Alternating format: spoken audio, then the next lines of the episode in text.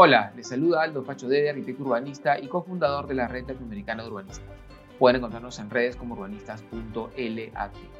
Ciudades que Inspiran es una iniciativa conjunta entre la Red de Urbanistas y el Comité de Lectura, desde donde visitaremos diversas ciudades del Perú y Latinoamérica a través de las miradas críticas de sus ciudadanas y ciudadanos, buscando destacar aquellos aspectos que nos inspiran y apasionan.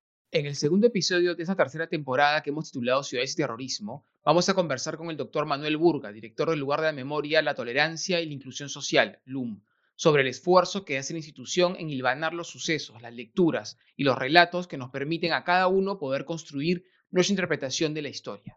En particular, vamos a centrarnos en el enfoque y diseño de la muestra museográfica y en cómo, a partir de ella, podemos visibilizar la forma como el terror se manifestó en nuestras ciudades y centros poblados. El doctor Manuel Burga es bachiller en Historia por la Universidad Mayor de San Marcos, doctor en Historia por la Universidad de París-La Sorbona. Cuenta con un postdoctorado en la Escuela de Estudios Superiores en Ciencias Sociales de París. Ha sido distinguido con el Premio Nacional de Historia Jorge Basadre y recibió las palmas magisteriales en el grado de Amauta en el año 2014. Es autor de 13 libros, entre los que destacan De la encomienda a la hacienda capitalista, publicado en el 1976, y Nacimiento de una utopía, publicado en 1988. Fue rector de la Universidad Mayor de San Marcos en el periodo 2001 a 2005. Doctor Burga, muchas gracias por haber aceptado la invitación a conversar sobre un tema que ha marcado la historia contemporánea del Perú y cuyas secuelas seguimos padeciendo. Como director del lugar de la memoria, usted es una de las personas que mejor podría ayudarnos a comprender cómo el accionar de Sendero Luminoso y el MRTA impactó en la forma como vivimos y usamos los espacios públicos. Ello no solamente en las principales ciudades del Perú, sino también en los centros poblados, donde se vivió con mayor crudeza la violencia y el dolor. Recuerdo que una de las primeras noticias sobre la existencia de Sendero Luminoso fue la aparición de un perro ahorcado y colgado junto a un letrero que condenaba las reformas neoliberales del dirigente del Partido Comunista de China, Deng Xiaoping. Ello sucedió en la calle. Luego recuerdo las pintas, las marchas, las voladuras de torres, asesinatos y atentados. Recuerdo dos en particular porque viví en Lima, el del Banco de Crédito de San Isidro y el de la calle Tarata en Miraflores. Pero la violencia se dio en todo el país, sobre todo en la sierra, en ciudades como Ayacucho, Huancayo, Huancavelica, Cerro de Pasco, Huánuco, Andahuaylas y Abancay. Esa violencia marcó la forma como vivimos, ya sea recluyéndonos en nuestras casas, evitando los espacios públicos o abandonando nuestras tierras. En el lugar de la memoria se ha hecho un formidable trabajo para poder hilvanar aquellos años de nuestra historia, construyendo una muestra que nos permite recorrer diferentes momentos, contextos, situaciones y espacios, Cuéntenos, por favor, doctor Burga, cómo se abordó el complejo encargo de poder sintetizar en una muestra aquellos años de terror. El lugar de la memoria, que el nombre completo es lugar de la memoria, de la tolerancia y la inclusión social, abrió sus puertas al público el 17 de diciembre del 2015. Vamos a cumplir seis años de existencia. Y, y abrió sus puertas con una muestra permanente una muestra permanente en la cual lo que los museógrafos, lo que los especialistas, los curadores que se reunieron entonces, hicieron un trabajo de sintetizar las acciones eh, que se habían producido entre el año 1980 y el año 2000. Acciones más eh, representativas, las acciones más paradigmáticas de lo que había sucedido en este periodo, que de acuerdo a, los que hicieron la muestra, se, comenzó a denominar periodo de la violencia. Entonces, en ese periodo de la violencia, que está, representado en una muestra museográfica, con textos, con fotografías, con esquemas, ¿no?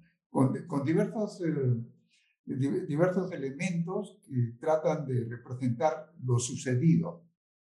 Hay una línea del tiempo, en primer lugar, que va de 1980, un poco antes del 68, el inicio del gobierno, del, gobierno militar en el Perú, y que termina en, en, el año 2000, 2005, que, con el informe de la Comisión de la Verdad, 2003, perdón.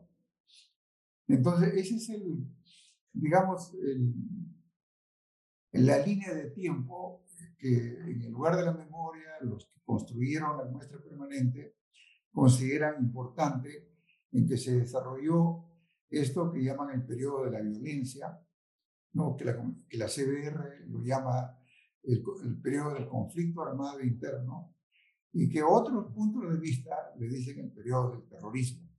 ¿no? En este caso, en el lugar de la memoria, por recomendación de los museógrafos, se le llama el periodo de la violencia.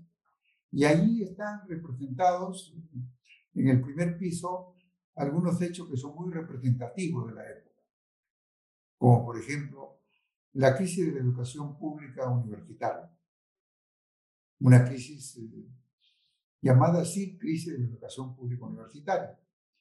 En, un, lugar se representan los acontecimientos sucedidos en, en Uchurajay, con la muerte de ocho periodistas, que fue en enero de 1983. Y se exhiben eh, eh, elementos muy propios para mostrar este, este, este, acontecimiento, ¿no? Tal como las fotografías que los mismos periodistas, uno de ellos, tomó en los instantes en que se produjo esta masacre, ¿no? Y que intervinieron los campesinos de, de, de Uchurajay.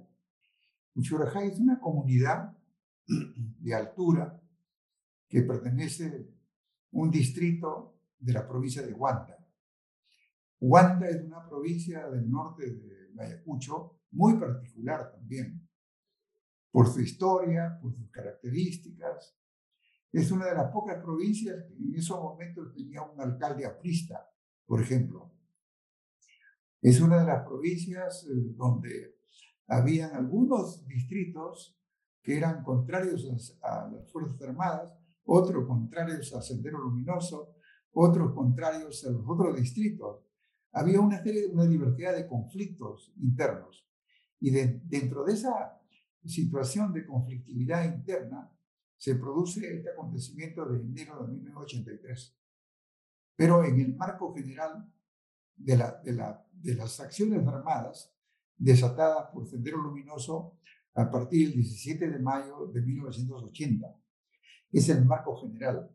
La conducta de los campesinos hay que entenderla en este mundo tan complicado de ese momento en que ellos tenían afinidades y confrontaciones con, con comunidades vecinas, con pueblos vecinos y también con los representantes del Estado y con los representantes de los, de los movimientos políticos como Sendero Luminoso. Dentro de eso eh, hay que entender esto que es la muerte, algunos dicen matanza, ¿no? de los ocho periodistas, que en su mayoría eran de Lima y en algunos, algunos de ellos eran de Ayacucho. Este es el primer, el primer espacio que se muestra en la, en la, en la muestra permanente de Lu. Los siguientes son acontecimientos eh, de otras acciones que han afectado a las sociedades civiles, a las comunidades, como Putis, en segundo lugar, y luego a, unas, a las comunidades eh, amazónicas, como los ayánicas, ¿no? en la selva central, en, las zonas eh, que ahora se le llama el Brain. Entonces, eh, la, muestra, la muestra permanente del lugar de la memoria, lo que trata de exponer son ejemplos paradigmáticos, ejemplos representativos de la violencia de estas dos décadas, pero sin inducir a los lectores, sin inducir a los visitantes a una lectura particular, sino dejando que cada uno de los visitantes en, interprete las acciones mostradas en, en los diferentes espacios de acuerdo a su experiencia personal y de acuerdo a sus recuerdos, de acuerdo a su memoria, de acuerdo a sus distritos, donde él, ellos, los visitantes, viven. Este, esta es la parte, algo de la parte museográfica tradicional, digamos, donde lo que tú comunicas, lo comunicas a través de fotografías, de textos, de mapas, de algunas cosas particulares, que pueden ser también objetos que se presentan, ¿no? Tanto de lo que ocurrió en ese momento como de los resultados posteriores.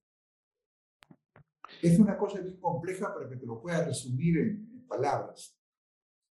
Pero para ponerte un ejemplo de lo que es el lugar de la memoria, es línea de tiempo y ejemplos de acontecimientos ocurridos. Ejemplos donde eh, los victimarios pueden ser los campesinos o los victimarios pueden ser eh, integrantes del ejército, patrullas del ejército, o los victimarios son diversas personas que atacan a las poblaciones nativas ayánicas, por ejemplo. Es decir, son, son, son situaciones eh, representativas de una diversidad de acciones que se producen durante este periodo de la violencia.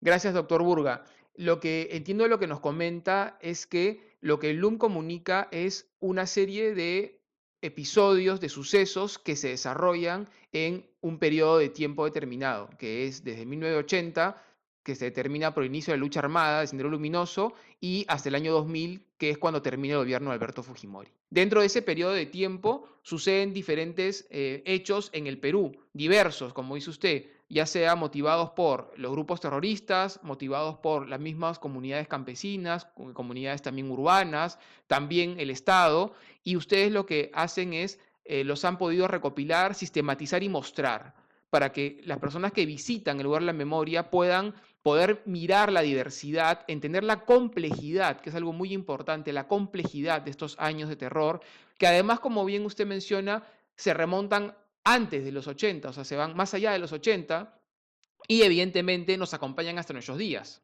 Pero claro, se determina un periodo de tiempo y sobre ese periodo de tiempo se trabaja la muestra. Pero así también, como usted me, lo ha mencionado, existen otros lugares de memoria en el Perú. El LUM es, está en Lima, pero existen otros en diferentes regiones del país. ¿Nos podría contar un poco sobre ello? En la misma ciudad de Lima existe el lugar de la memoria, que es el lugar central, en el distrito de Miraflores, pero también existen en otros lugares, en otros distritos eh, de la ciudad. Por ejemplo, en un asentamiento urbano Nuevo Amanecer, que se llama Nuevo Amanecer, que es un asentamiento urbano de de 120 a, 160 familias afectadas, ahí se ha creado una casa de la memoria para recordar las afectaciones de ellos. Igualmente, en Huaycán hay pequeños, pequeños, pequeños lugares de, la memoria y en provincias tenemos en Ayacucho, tenemos en Junín, con su capital Huancayo, eh, hay en Tarma, hay en diferentes lugares que que quieren recordar las afectaciones. Cuando digo afectaciones, son violaciones de los derechos eh, ciudadanos. ¿Y por qué lo quieren recordar? Porque quieren conocer la verdad de lo sucedido, porque quieren con ese conocimiento de la verdad alcanzar justicia dentro de lo que es la justicia transicional. Y en tercer lugar, lo que buscan eh, también es tener reparaciones. Por eso, cuanto más exacto es la recordación, Cuanto más exacta la memoria, es mejores argumentos para que ellos tengan reparaciones. Y finalmente, en cuarto lugar, lo que todos ellos quisieran y, lo que nosotros como LUM también queremos es que se recuerden estas, estos hechos de violaciones de los derechos humanos para que eso no se vuelva a repetir y se cree una cultura ciudadana diferente, una cultura de respeto al prójimo, una cultura de respeto al otro y una cultura de respeto a la diversidad, tanto política como de opiniones como culturales. Creo que eh, el Perú en los últimos 18 eh, años ha dado un gran paso, un gran paso, convirtiendo a la memoria ¿no? en un pilar de la justicia transicional y en un derecho de los ciudadanos. Yo recuerdo porque quiero que se recuerde la verdad y la verdad me conduce a la justicia y la justicia me conduce a la reparación. Todas son memorias eh, que el Estado tiene que respetar. Y no solamente respetar, sino contribuir a la reparación y contribuir a esa política nueva de crear una ciudadanía diferente, más respetuosa de los derechos humanos y más comprometida con, la, con lo que el país en realidad es. Un país diverso, un país eh, complejo de todas las personas, como es, como, como, como es el nombre de una de las salas del, lugar de la memoria. Una persona a todas las personas. Eso es lo que, lo que, lo que quisiéramos este, transmitir en estos lugares de la memoria. Qué interesante, doctor Burga. Entonces, entenderíamos que el lugar de la memoria es uno de muchos, pero quizás lo que lo diferencia del resto es que es un espacio de con un enfoque nacional plural que intenta mostrar justamente esa diversidad para que luego cada uno pueda ya sea construir su propia memoria o pueda también ir a esos otros lugares de memoria para comprender los sucesos en el lugar donde sucedieron. En ese sentido, el LUM tiene, podríamos decir, una doble misión. Uno, visibilizar, mostrar y dos, conducir. No conducir, pero sí mostrar. Mostrar y mantener vivo el recuerdo de afectaciones y promover promover una cultura diferente, una cultura de paz, una cultura de respeto a los derechos humanos. En otros países el lugar de la memoria se llama eh, Museo de la Memoria y de los Derechos Humanos. Nosotros, eh, aquí en Perú, se le llama el lugar de la memoria, la tolerancia y la inclusión social, que son también derechos humanos muy importantes, ¿no? Ser tolerante y ser eh, incluyente de la diversidad el, lugar de la memoria va más allá de la memoria y más allá incluso de una historia de la violencia, sino va en la dirección de promover un país eh, más integrado, más fraterno y más consciente de lo que es, de lo que ha sido y de lo que podría ser en el futuro. En ese sentido, más allá de la muestra del edificio del lugar de la memoria, ¿Cómo, cómo interviene el, lugar, el LUM como institución eh, en ese esfuerzo enorme de poder divulgar eh, esa diversidad?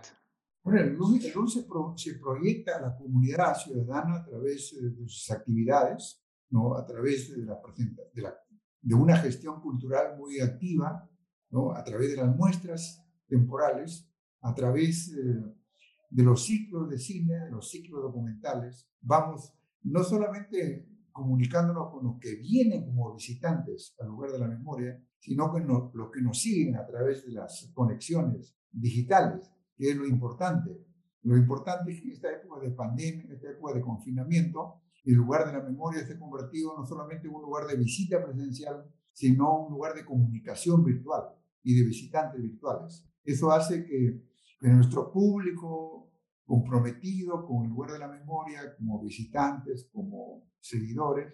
Es un público más bien joven, un público universitario, un público escolar de la secundaria, ¿no? que, se interesan en recordar las cosas y que se interesan en una, en una cultura del bien común también. ¿no? Entonces, eh, la, la, labor del, del, lugar de la memoria eh, va más allá de lo que serían los, los visitantes materiales, Claro, claro, claro. Claro. Dígame, y ahí, bueno, primero recomiendo a todos y a todas revisar la página del lugar La Memoria. Tiene, ha trabajado una muestra, eh, una muestra interactiva muy, muy buena con, eh, con, visitas, con visitas 360, con videos, con, con algunas este, pistas musicales. Está muy, muy buena.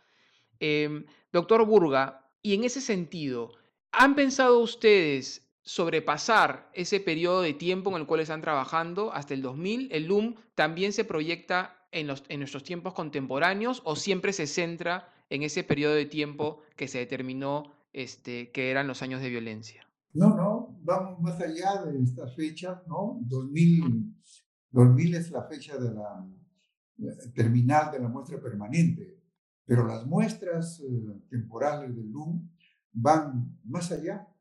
Tenemos aquí en, exhibición una, una, muestra sobre las campañas de combate a, la COVID, de, de, vacunación y de resultados y de actitudes de la gente. Y eso está mostrado ahí como una, como una cosa muy contemporánea.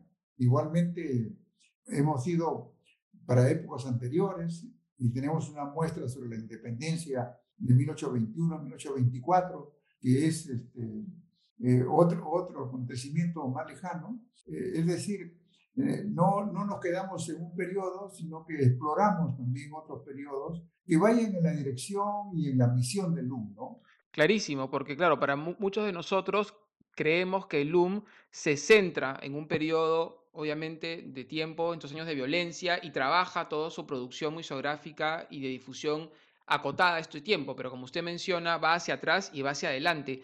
Y lo que dice usted del COVID es interesante porque en el episodio 1 de esa temporada sobre ciudad y terrorismo, eh, justamente se conectó el terrorismo con la pandemia, sobre cómo, si bien son cosas totalmente distintas, pero cómo también la sociedad civil había sufrido las debilidades de las ciudades, eh, digamos, la insuficiencia de esa capacidad de poder brindar bienestar de las ciudades a los ciudadanos en contextos también de, en este caso, quédate en casa, pandemia, temor a contagiarte, no uses el transporte público, no uses el espacio público. Entonces, es interesante también cómo en estas revisiones de la historia y de lo que hemos vivido, podemos también encontrar hilos, conectores que nos permiten, como dice usted, proyectar la memoria y entender procesos que a veces van, van más allá de los sucesos.